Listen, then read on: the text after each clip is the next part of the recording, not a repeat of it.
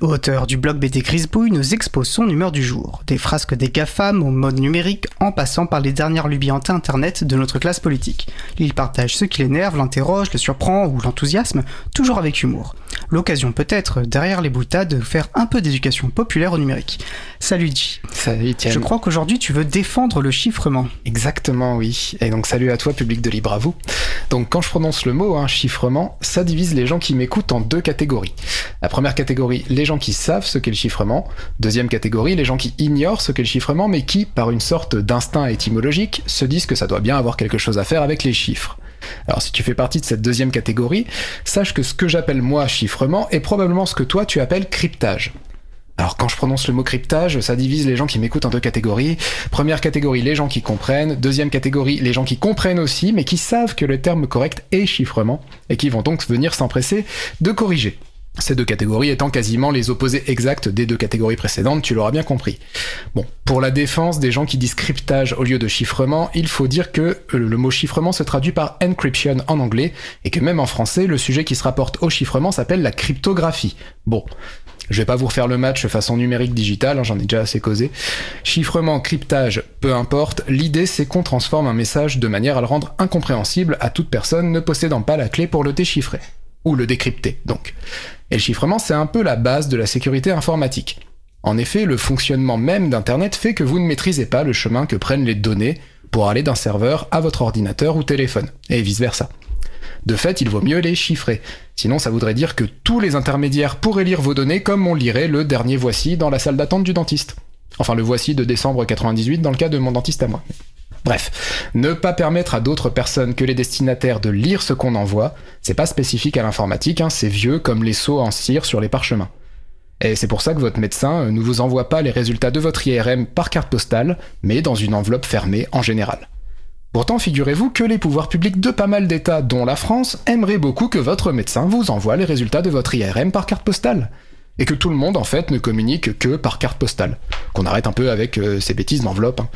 Avec bien sûr la possibilité de mettre des policiers dans les bureaux de poste pour lire l'intégralité des cartes postales en question. Bah tiens.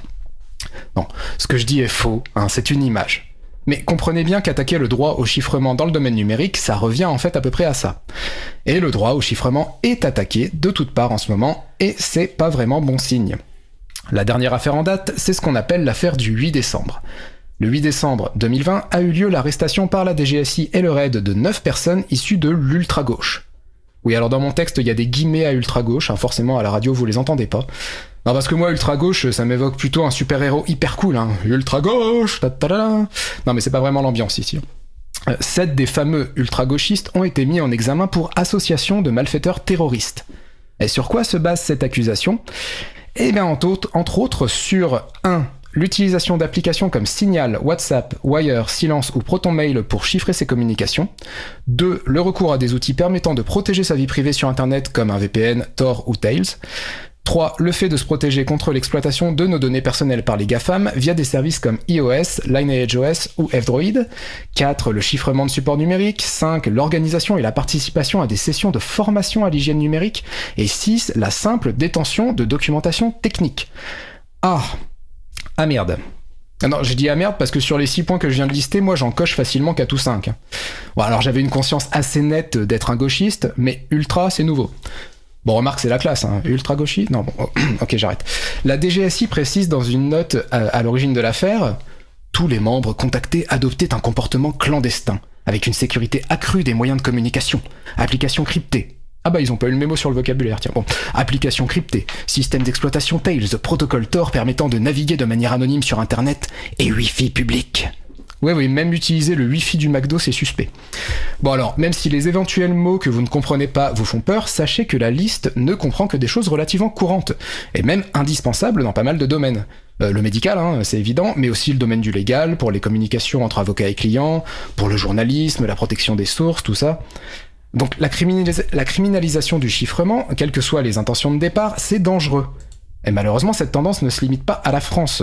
La Commission européenne a proposé en 2022, au nom de la lutte contre la pédopornographie, l'obligation pour les fournisseurs de messagerie chiffrée à donner accès à chacun de nos messages pour les vérifier. Alors, moi, lutter contre la pédopornographie, je suis pour, hein. Mais vous voyez, quand j'imagine un agent de l'État dans un centre de prix de la Poste ouvrir l'intégralité des enveloppes qui y transitent pour lire en détail nos correspondances privées, parce que c'est bien ça que ça veut dire, et ben même si c'est pour traquer des pédocriminels, j'ai du mal à l'imaginer autrement qu'avec des bottes en cuir et un brassard sur le bras. Pardon pour le point Godwin. Alors j'en entends déjà me dire oui mais ça va, on est en France, ça sera juste utilisé contre le terrorisme et la pédocriminalité, sinon ils s'en foutent de nos conversations privées, on n'est pas en Corée du Nord. Bon alors déjà le monde ne se divise pas entre les méchantes dictatures 100% totalitaires et les gentilles démocraties toutes propres. Il y a un paquet de nuances et force est de constater que la France glisse plutôt dans la mauvaise direction depuis pas mal de temps. Alors après ça pourrait être pire, hein. on pourrait avoir un parti fasciste toujours plus près des portes du pouvoir depuis 20 ans et qui aurait donc juste un gros bouton à pousser pour nous faire basculer beaucoup plus clairement du mauvais côté si d'aventure il passait les portes. Ah, et puis surtout, l'expérience montre que toutes les mesures antiterroristes sont systématiquement détournées pour des motifs politiques. Ah, demandez aux militants écolos qui s'étaient fait assigner à résidence pendant la COP 21. Sur quelle base? Sur les bases de l'état d'urgence décrété suite aux attentats du 13 novembre 2015, évidemment. Et si l'affaire du 8 décembre montre quelque chose, c'est qu'en fait ça marche à l'envers. On vous dit la limitation du chiffrement ne sera utilisée que contre le terrorisme, mais ça devient l'usage du chiffrement sera un motif de suspicion de terrorisme. Quand on vous dit ça sera utilisé que contre le terrorisme, attendez-vous à ce que la définition de terrorisme devienne suffisamment large pour inclure à peu près tout le monde, hein, de votre voisine éco-anxieuse qui tracte pour Extinction Rébellion, à votre neveu geek de 13 ans qui bricole son petit GNU Linux dans sa piole. Et c'est bien pour ça que la Quadrature du Net a publié sur Le Monde une tribune pour défendre le droit au chiffrement des communications, tribune signée par bon nombre d'organisations, dont l'April évidemment, et que je vous invite à lire et à partager. Voilà, c'était ma dernière chronique pour cette saison de Libre à vous. Je suis désolé de finir sur une note aussi pessimiste.